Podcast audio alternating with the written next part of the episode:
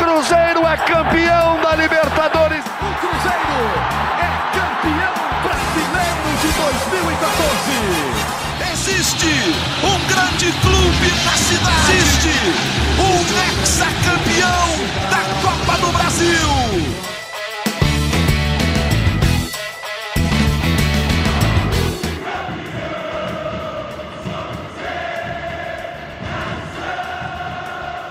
Bom dia, muito boa tarde, muito boa noite. O Cruzeiro empatou com o CSA por 1 a 1 em Maceió. E a gente tem umas perguntas aqui para os nossos debatedores de hoje do podcast GE Cruzeiro. Qual é o principal responsável pela essa ótima campanha do Cruzeiro no primeiro turno? O Cruzeiro sobrou no primeiro turno. Quem é o principal responsável? Jogadores, comissão técnica ou a diretoria?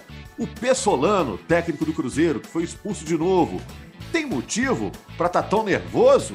E o Cruzeiro? Caiu de rendimento nos últimos jogos, já que ele não ganha fora de casa cinco partidas? Dá para cravar que os quatro primeiros colocados hoje na Série B serão os quatro que vão subir no fim do ano? São perguntas para o nosso time aqui. Eu sou Rogério Correia, estou apresentando o podcast com a companhia do Jaime Júnior, do Gabriel Duarte e da Fernanda Remisdorf. A gente tem também a Vitória Azevedo na edição do podcast. Primeiro, aquela chamada geral. Todo mundo aí, gente? Opa! Opa! Tô aqui. Tô aqui. Escutei todos, eu já fico tranquilo, né? Um a um com o CSA, CSA pedra no sapato, um calo no pé do Cruzeiro, tirou esses pontinhos do Cruzeiro lá em Maceió. Mas eu senti, Jaime, Gabriel, Fernanda, que naquele papo depois do jogo, nas entrevistas, o pessoal não estava lamentando muito o empate, não né? Tava levando de boa, tava meio que fazendo um balanço do fim do primeiro turno, que foi excelente para o Cruzeiro. Não sei se vocês concordam, né? E qual é o principal responsável por essa ótima campanha do Cruzeiro nesse primeiro turno, na opinião de vocês? Eu tenho minha opinião, vou, quero ficar por último, vou ver se o pessoal vai concordar comigo. Fernanda, puxa a fila aí. Ah, minha opinião é que, uma... primeiramente, né, gente, olá, um abraço para todo mundo. É, mas a minha opinião é que o principal aí responsável pela campanha é o Pessolano. Porque, por mais que o Cruzeiro tenha algumas peças boas no elenco, que eu acho que dá para aproveitar, é, para o ano que vem é a, é a minoria, assim. O Pessolano está conseguindo extrair o máximo desse elenco, conseguindo evoluir os jogadores que já chegavam aqui com o futebol mais ou menos. Você vê que na mão dele eles conseguem jogar melhor. É, e mesmo assim ele consegue também assim, fazer algumas variações e ele consegue poupar jogadores. A gente sabe que esse desgaste está acabando com o time. Então, para mim, ele é o principal responsável. Óbvio também quem trouxe ele tem muito mérito nisso. Assim, a equipe que é, conseguiu fazer essa seleção aí, parou no Pessolano, conseguiu trazê-lo, porque é, ele mesmo falou que tinha outras propostas, mas o projeto do Cruzeiro interessou muito. Então, ele tem grande peso e assim, sou muito grato por ele estar aqui. Fico muito feliz que renovou para mais um ano e espero que continue por muito tempo, porque está totalmente com os créditos dele. E aí, Gabriel, não vale falar que todo mundo é responsável, todo mundo seu, tem seu papel, que isso a gente já sabe, né? Mas o principal responsável por essa campanha do Cruzeiro, com 42 pontos. O Cruzeiro tem, olha só, gente, tem uma vantagem expressiva sobre o Vasco, né? São sete pontos né, de vantagem sobre o Vasco, não é isso? Sete, sete pontos. Sete pontos. E em relação ao, ao Tom Bense, que é o quinto colocado, são 14. Né? Lembrando que quatro sobem, né? E aí, Gabriel? É, eu concordo com a Fernanda, eu acho que são vários motivos que explicam o bom momento do Cruzeiro, a boa campanha do Cruzeiro. A gente poderia elencar vários, mas eu acho que o principal talvez é o Pesolano. Eu acho que, o, que ele, a organização que ele dá ao time, a o ânimo que ele dá a esses jogadores a cada partida, eu acho que ele é um grande responsável pela boa campanha do Cruzeiro. Não que os jogadores, não que a gente esteja minimizando o papel dos jogadores em campo, mas eu acho que a organização que o Pesolano deu ao Cruzeiro é um fator preponderante aí para a ótima campanha na Série B até o momento. O Jaime fez um mistério e acho que ele vai discordar, hein? Vou. Vou porque para mim o principal responsável é o Ronaldo. Se o Ronaldo não tivesse chegado, gente, não estaria acontecendo nada disso. Se o Ronaldo não tivesse chegado, para mim o Cruzeiro estaria brigando para cair para a Série C do Campeonato Brasileiro. Porque os dois últimos anos a gente viu o que foi, né? o que foram aqueles anos. Anos de muita desorganização e de grandes treinadores passando por aqui. É, porque o, o Felipão passou aqui. Felipão que está fazendo extraordinário trabalho no Atlético Paranaense. Muita gente, depois daquele trabalho dele no Cruzeiro, que ele não conseguiu levar o Cruzeiro para a primeira divisão, muita gente falando: ah, ei, ó, Felipão, ultrapassado, que nada, gente. Felipão é um extraordinário treinador, inteligente, tem uma comissão técnica muito boa, está fazendo um baita trabalho no Atlético Paranaense. O Ronaldo é que proporciona tudo que está acontecendo que ele chega com organização, escolhe bem o treinador que a gente não conhecia, e aí todos os méritos ao Pesolano. Tudo que vocês falaram eu concordo demais. Um mérito gigante o Pesolano por tudo que está acontecendo no Cruzeiro. Mas só está acontecendo porque tem organização fora de campo. Ronaldo fenômeno. Ele é fenômeno mesmo. Foi fora de campo, foi dentro de campo e fora de campo ele tá, e fora de campo está mostrando que também é um fenômeno. Graças a ele, o Cruzeiro está podendo viver tudo isso está vivendo agora. Bom, e o Pesolano ele acabou sendo expulso ontem, né, gente, no empate com o CSA. Olha só, o Cruzeiro está nessa liderança folgada, tá todo mundo elogiando aí o Pessolano, né? Por que, que ele está tão nervoso? Por que, que ele está tão pilhado? Já foi expulso contra o Fluminense, agora contra o CSA também. Se vocês estivessem lá com o Pessolano sentado no divã, vocês iam uhum. detectar o quê desse nervosismo dele? É o perfil dele, é o perfil, é o jeitão dele ele tem o perfil de ser esse cara muito agitado, ele é muito intenso no jogo dele e ele é muito intenso em tudo, né? Então, é, mas é pode muito... ficar estigmatizado, né, Jaime? É, já está. Para mim ele já está. Os juízes, os árbitros podem começar a pegar no pé dele. É, para mim ele já está tanto que é, é inexplicável para mim um lance, o lance aconteceu na frente dele, esse lance específico do CSA. O Rômulo toma uma pregada do Edson, vou te contar um negócio é para cartão vermelho. Para mim é muito claro que é para cartão vermelho. Para o Pesolano também. Ele esperou também. que o árbitro chegasse para o Edson já com cartão vermelho na mão. E se o árbitro é proativo nisso, ele já sai correndo em direção ao jogador com o cartão vermelho na mão, o Pesolano fica tranquilo que está vendo que o cara vai ser expulso. Então o cara também tem que ter sangue de barata, né? Para poder ver o árbitro caminhando com o cartão amarelo, depois de uma pregada daquela, desse tamanho, pois que ele é. viu na frente dele, entendeu? Então eu acho que também o cara não tem que ter sangue de barata, nem não. Nem foi ao VAR, Jaime. Nem foi. Não, nem foi ao VAR, sabe? Então eu, eu, eu, eu, eu entendo a reação do Pesolano. Só que até mesmo uma reação forte, ela não pode ser tão forte como foi a do Pesolano. Pegar a camisa do árbitro, dizer que abre aspas, relato do árbitro, Flávio Rodrigues, ó, vamos resolver isso aí depois do jogo. Cara, não é assim.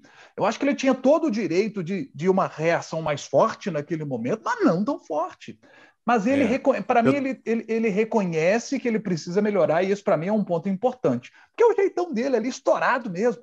Ele precisa ser menos estourado para o bem do Cruzeiro. Ele fez falta no banco de reservas no segundo tempo, para mim. Fez falta. E começa o segundo tempo, o Cruzeiro é, toma um gol logo no início da partida. É importante destacar que teve um pênalti em cima do Lovanor, que o senhor Flávio Rodrigues também não deu, né? Se ele tivesse do lado de fora ali e não tivesse sido expulso, então ele tinha sido expulso naquele, que para mim foi pênalti em cima do Luvanor. Na sequência, saiu o gol do CSA. E aí o CSA poderia até ter virado o jogo depois, que o Gabriel saiu na cara do gol, né? Mas o Pesolano fica, é, ele, ele pilha demais, ele precisa melhorar nesse aspecto, ele precisa ser um, um pouco mais tranquilo ou menos nervoso ali do lado de fora para não prejudicar o Cruzeiro e não prejudicar a sua carreira daqui em diante, porque ele tem muito a crescer. Esse cara vai ser assim, um grande treinador. Para mim, ele já é um ótimo treinador, mas ele ele vai ser reconhecido na prateleira de cima muito em breve, que ele tem muita qualidade, mas se ele ficar assim pilhadão do jeito que ele está, vai ser um prejuízo para ele mesmo. É, eu vou dar minha opinião sobre isso, assim, porque, como eu já falei, até contra o jogo contra o Fluminense, assim, que, que eu entendo a reação dele, porque deve ser muito frustrante. E eu acho que é mais frustrante para ele do que para o próprio torcedor, porque o Pessolano, né, como a gente viu naquele naquele bastidor no jogo contra o Grêmio, que mostrou o dia a dia dos caras, eles chegam seis horas da manhã na toca da Raposa para poder estudar os times, preparar uma apresentação.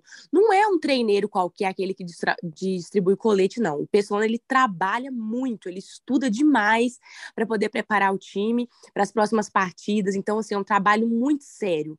Ele é muito profissional. E aí, quando chega lá na hora, acontece aquelas coisas que, que ele sabe que vai prejudicar ele, e prejudicou demais, porque essa arbitragem aí tirou dois pontos do Cruzeiro. A gente pode até falar da questão do pênalti, é, né, e a questão do gol deles, que deveria ter sido anulado por causa do pênalti, enfim. Então, assim, deve ser muito frustrante. Então, naquele momento ali, ele ficou com muita raiva. É, e aí, eu sei que não pode fazer a questão do, do símbolo do VAR, esse foi um cartão, e o outro cartão foi porque ele encostou no ar, pegou na mão dele, porque, tipo assim, ele tava conversando com o árbitro, o árbitro virou de, de costas para falar lá com o jogador, ele pegou o braço, tipo assim, olha para mim, né? Aí esse foi o segundo cartão. É, mas essa questão de encostar no árbitro, o jogador do CSA fez, né? O camisa 15, Giva, quando ele levou o cartão, ele pegou a mão do árbitro, abaixou, tipo assim, não me dá cartão, não. O juiz não fez nada. Aí quando a pessoa Verdade. não faz Bem lembrado. Não é? Pois é, tem essa predisposição com o Pessolano já, porque ele teve alguns episódios de se exaltar. Mas, assim, é, o que me deixa mais, assim, meio preocupada é a, é a, é a reação da mídia, assim, é, porque eu sou torcedora, eu vou falar o que eu vi, que eu vejo, né? Pelo menos nesse jogo. O tanto de gente, vou falar, eu não tô criticando jornalistas si não, tá, gente? Tô criticando alguns. Eu vi um monte de jornalista que chegou nas redes sociais e desceu o pau no pessoal. Não, porque é um absurdo o pessoal não fazer isso, que não sei o que, que não pode, não sei o que. Aí você vai ver os comentários, não tem um falando da arbitragem, não tem. A arbitragem foi ridícula, errou em lances muito importantes, não tem um. Agora critico o Pessolano. E aí o Pessolano sai como o erradaço da história. Meu Deus do céu, ele não pode fazer essas coisas. E a arbitragem acaba saindo, é, como eu posso dizer assim, como uma, uma, uma um errinho normal, então nem foi culpada de nada, acaba o Pessolano tendo o protagonismo. Por quê?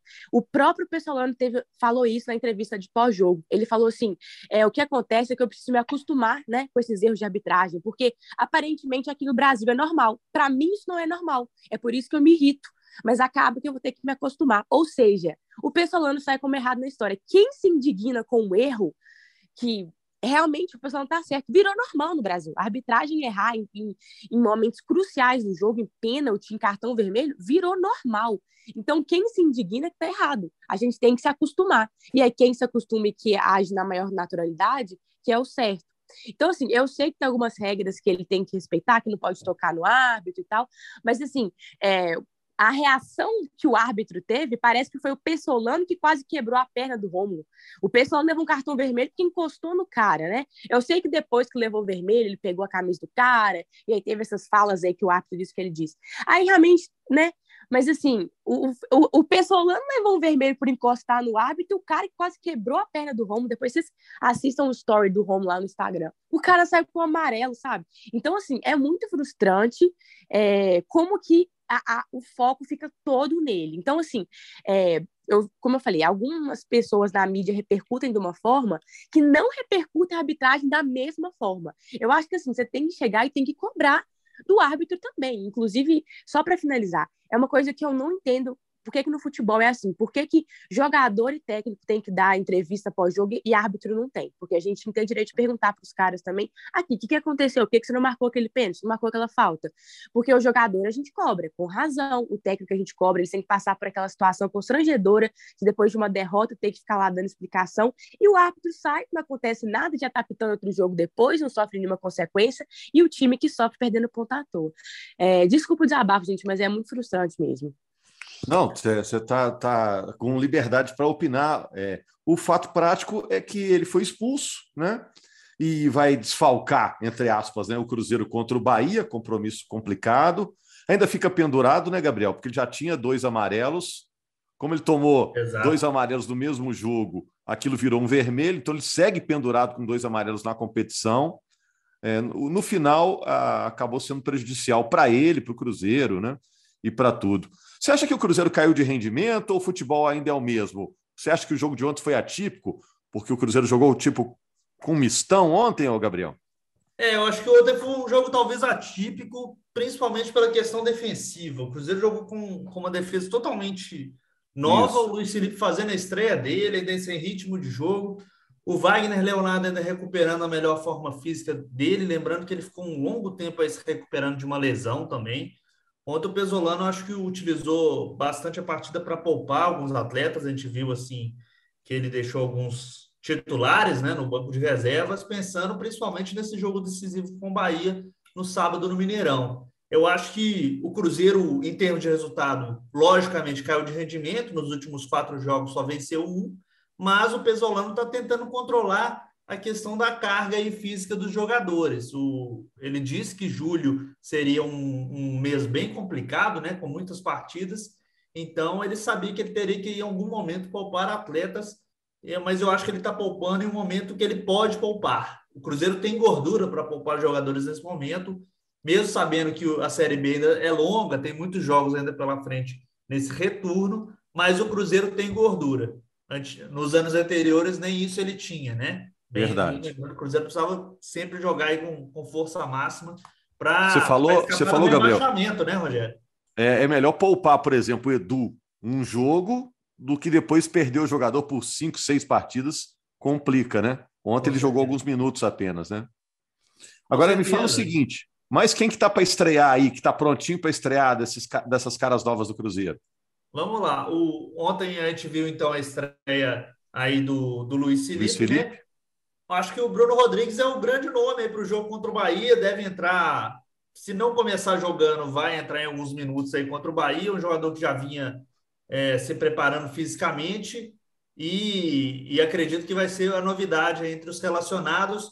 O Marquinhos Cipriano, que é outro jogador contratado pelo Cruzeiro, vai demorar um pouquinho mais, porque ele só vai poder ser aproveitado a partir de agosto, devido a uma, uma legislação da FIFA. O Cruzeiro tentou até antecipar esse registro, mas não conseguiu a liberação do Shakhtar Donetsk, da Ucrânia, que é o clube do Marquinhos Cipriano. Então, o Marquinhos Cipriano vai demorar mais um pouquinho para estrear.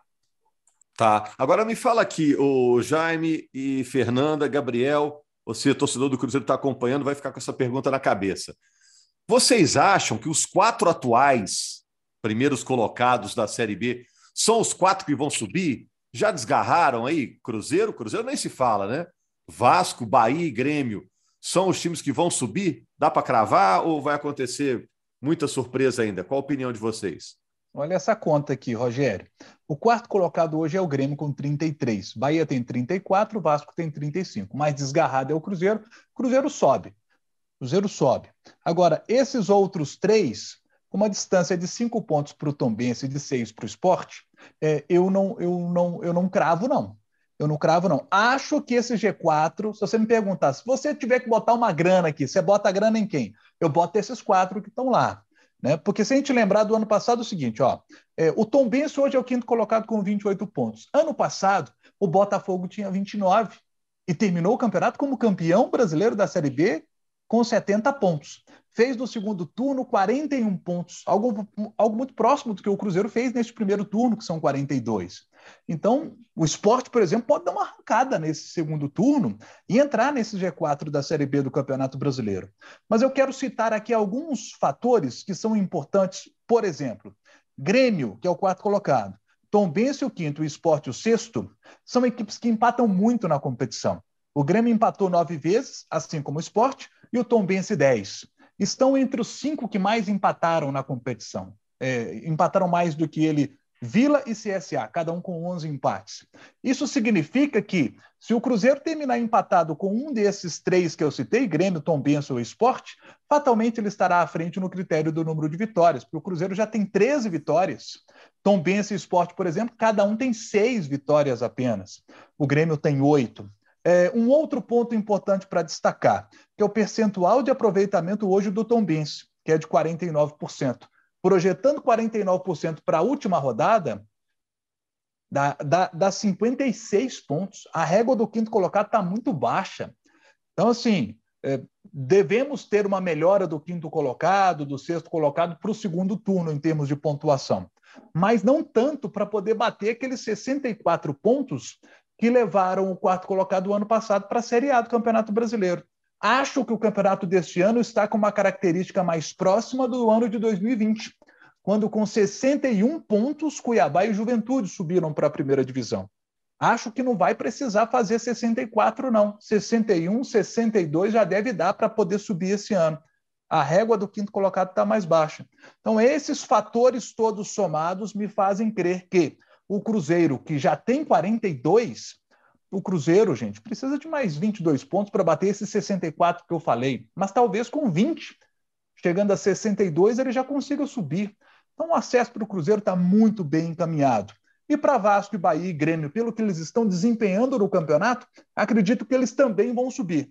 Mas tem essa situação que eu falei. A gente conhece a Série B do Campeonato Brasileiro, pelo histórico da competição.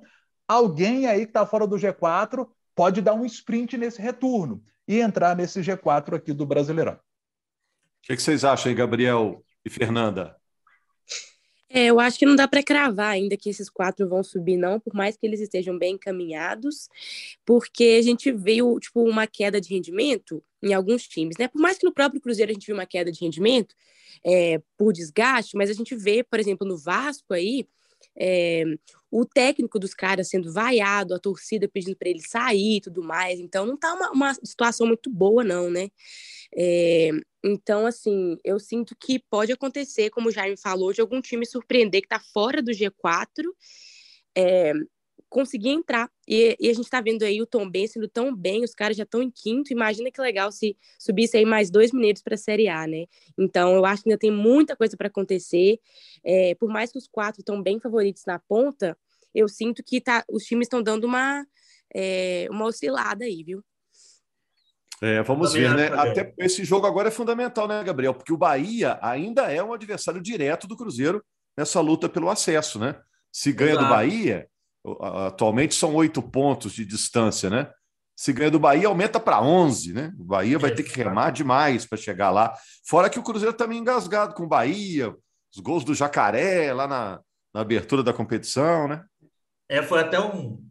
Eu digo que foi até um jogo meio de choque de realidade, né? Que o Cruzeiro teve entre o, o desempenho na Série B, no, no Campeonato Mineiro, contra equipes que jogavam o Campeonato Mineiro claro, tirando o América e o Atlético, né, que são equipes que estão na Série A, com o, a realidade que ele iria enfrentar na Série B, né? Aquele jogo foi bem marcante para o Cruzeiro, acho que foi até um, um momento do Pesolano é, é, é, revisar a, a, teórica dele toda em relação ao Cruzeiro para ver o que poderia ser feito para melhorar. Aquele é, assustou Cruzeiro... até a gente mesmo, né, Gabriel? Todo mundo até ficou, nossa, será que esse ano vai ser a mesma coisa, né?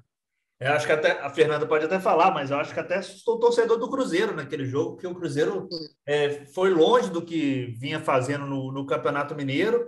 Aí depois até ganhou do Brusque, né, num, num jogo de 1 a 0 ganhando com um gol no segundo tempo, e depois empatou com o Tomense e depois começou a guinada. Mas eu acho que o Bahia realmente é um, é um jogo decisivo para o Cruzeiro, até como você falou, Rogério, para abrir ainda mais gordura para ele. Cruzeiro vai abrindo gordura para quem está logo atrás dele. Então, assim, é difícil hoje é, acreditar que o Cruzeiro vai cair de rendimento e vai sair do G4. Claro que tem muita Série B ainda para rolar, né? Mas o Cruzeiro vem fazendo uma campanha muito sólida para isso. É isso aí. O que você ia falar, Fernanda? Não, é, porque realmente o jogo, esse jogo contra o Bahia, o primeiro jogo foi um choque de realidade muito grande, mas eu ainda acho que foi uma derrota muito importante pra gente, porque, como eu falei é, no, no, podcast naquela época, né, foi bom pra gente acordar a tempo do campeonato, né? Então foi quando o Cruzeiro percebeu que precisava contratar zagueiro, precisava contratar alguém pro ataque, né? Que veio o Zé Ivaldo e o Jajá, que foram muito importantes pro Cruzeiro, por mais que o Jajá tá fora agora. É, e aí como o Gabriel falou, a gente começou a nossa, nossa melhora a partir desse jogo, por mais que empatou com o Tom Benz depois, mas não empatou jogando tão mal assim, aí melhorou depois e, e, e foi importante aquela derrota para a gente acordar a tempo. Mas agora, de fato, a torcida quer muito ganhar do Bahia, né? Vai ser, entre aspas, a nossa revanche, espero que aconteça. Já vendemos mais de 30 mil ingressos, acho que vai ter Mineirão lotado, vai estar um clima bem legal. E aí, é, por mais que o time seja muito cansado, né, a gente espera que eles deem o máximo, porque depois eles vão ter uma semana aí para descansar e pegar o Brusque depois. É isso. A Fernanda é representante da torcida no podcast, por isso que ela diz já vendemos ingressos, mas ela não vendeu nada, ela não estava na diretoria lá, não. Sou parte Agora... do Cruzeiro, como diz, a torcida é parte. Olha só, Gabriel, daqui a pouco eu vou encerrar com uma perguntinha para o Jaime, mas só me fala aqui, o assunto Ricardo Goulart morreu mesmo? Realmente não tem nenhuma chance dele voltar para o Cruzeiro nesse momento? É, Rogério, realmente esfriou de vez o, o assunto. Não acredito que vai haver uma reviravolta e o Cruzeiro está com muito pés no chão em relação à questão financeira. Está até tentando contratar o Gabriel Bosquilha, do Internacional, meio de campo, mas também está tratando essa situação também com muito cuidado para não para não escapar mesmo do, do, orçamento, do teto financeiro que a gestão do Ronaldo colocou. O Cruzeiro está atrás de mais reforços, mas não, não vai passar, vamos dizer assim, do ponto que ele, que ele deseja trabalhar em questão financeira com o elenco. É bom esse Gabriel, né, Jaime? Sempre bem informado sobre as notícias do Cruzeiro lá no GE. Globo, nossa página na internet. Jaime, você vai narrar esse jogo, né? Cruzeiro e Bahia. É de tarde o jogo, né? Avisar para o torcedor que é de tarde, sábado à tarde, um horário bom, né? Ah, excelente, excelente. Mineirão lotado mais uma vez. A torcida do Cruzeiro, nove jogos no Mineirão. No Mineirão não teve do Independência também, né? Nove jogos como mandante, média de 33 mil torcedores por jogo. É, ou seja, mais um detalhe para o torcedor do Cruzeiro acreditar é, num acesso muito tranquilo. Se o Cruzeiro fez nove jogos no primeiro turno, fará dez no segundo turno da Série B do Campeonato Brasileiro, né? Então, com o apoio dessa torcida, essa coisa fantástica que a gente está vendo no Mineirão todo jogo, nove jogos, nove vitórias na Série B do Campeonato Brasileiro, com o Cruzeiro precisando aí de mais 22 pontos, seria o que? Sete vitórias e um empate. Só com os jogos em casa o Cruzeiro consegue isso aí. Então, o jogo contra o Bahia é um jogo difícil. Esse é uma pedreira. O time do Bahia está no G4, está fazendo boa campanha. Jogo muito difícil para a equipe do Cruzeiro. Mas com essa torcida do lado aí, o time do Cruzeiro está jogando demais, né? Vai ser um belíssimo espetáculo, são duas grandes camisas, vai ser um jogo muito legal da gente poder acompanhar. É, jogo com cara de Série A, onde provavelmente as duas equipes estarão no ano que vem, né? Eu estou apostando nesse quarteto aí, Cruzeiro, Vasco, Bahia e Grêmio subindo Embora o Tom time mineiro, está começando a colar ali no G4. Obrigado, então, meus amigos. Obrigado também a Vitória aí pela edição. Obrigado principalmente a você, torcedor do Cruzeiro, que acompanhou mais um podcast. Na segunda-feira, vamos repercutir esse duelo entre o Cabuloso e o Tricolor. Jogo de sábado, quatro horas da tarde, no Mineirão. Grande abraço, amigos.